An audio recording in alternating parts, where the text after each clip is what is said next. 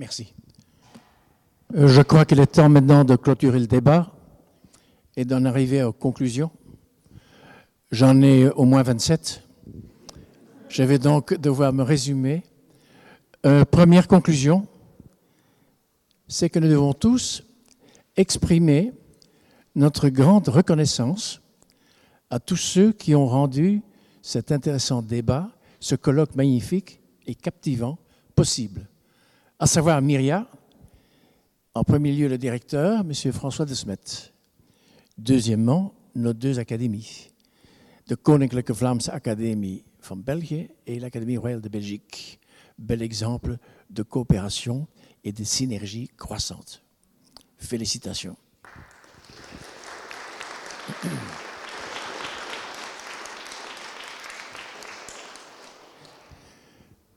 Conclusion euh, très compacte.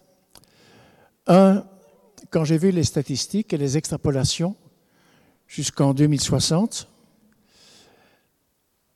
ma conclusion personnelle, c'est qu'il ne faut pas, sûrement pas dramatiser le problème de l'immigration, qu'au contraire, selon les tendances qui sont acceptées ici,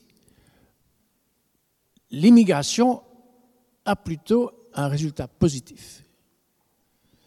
C'est une excellente conclusion alors que l'opinion publique a l'idée contraire. Bien entendu, je fais une réserve.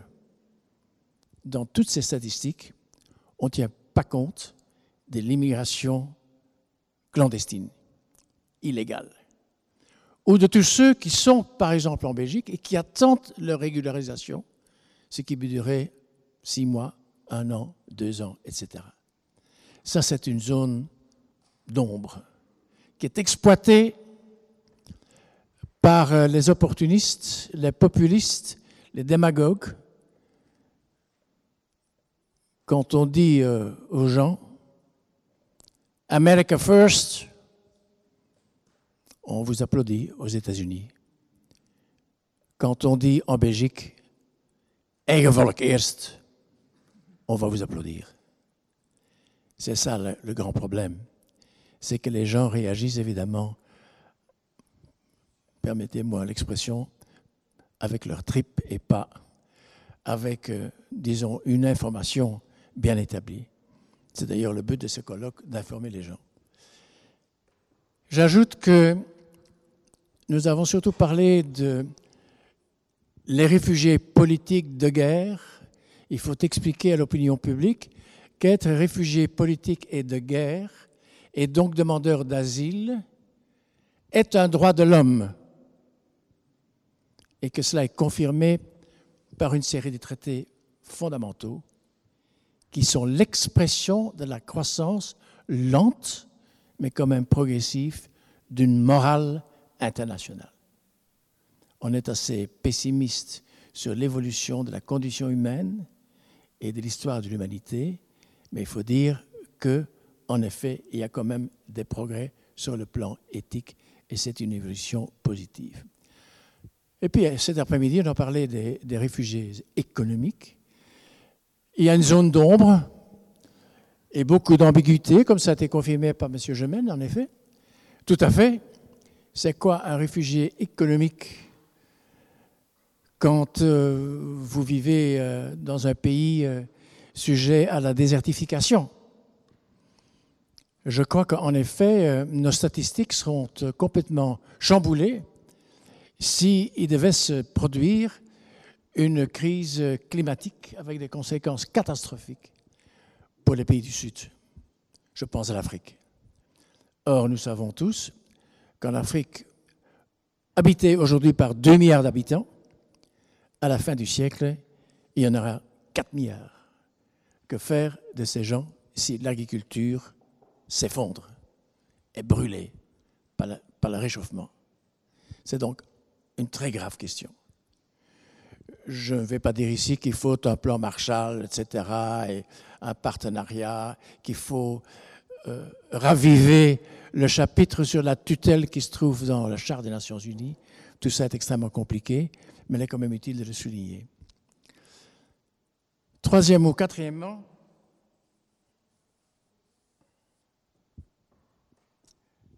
J'en suis à ma dernière conclusion. La migration est un phénomène de tous les temps. Il y a ici surtout des Blancs. Nous venons d'ailleurs, nos aïeux lointains. On vient d'un autre continent. On vient de la vallée de l'Olduvai, qui sépare le Kenya de la Tanzanie, que j'ai eu l'occasion de visiter quand nos aïeux étaient noirs pour se protéger contre le soleil. La peau blanche, mesdames, messieurs, est un défaut. C'est un manque de couleur.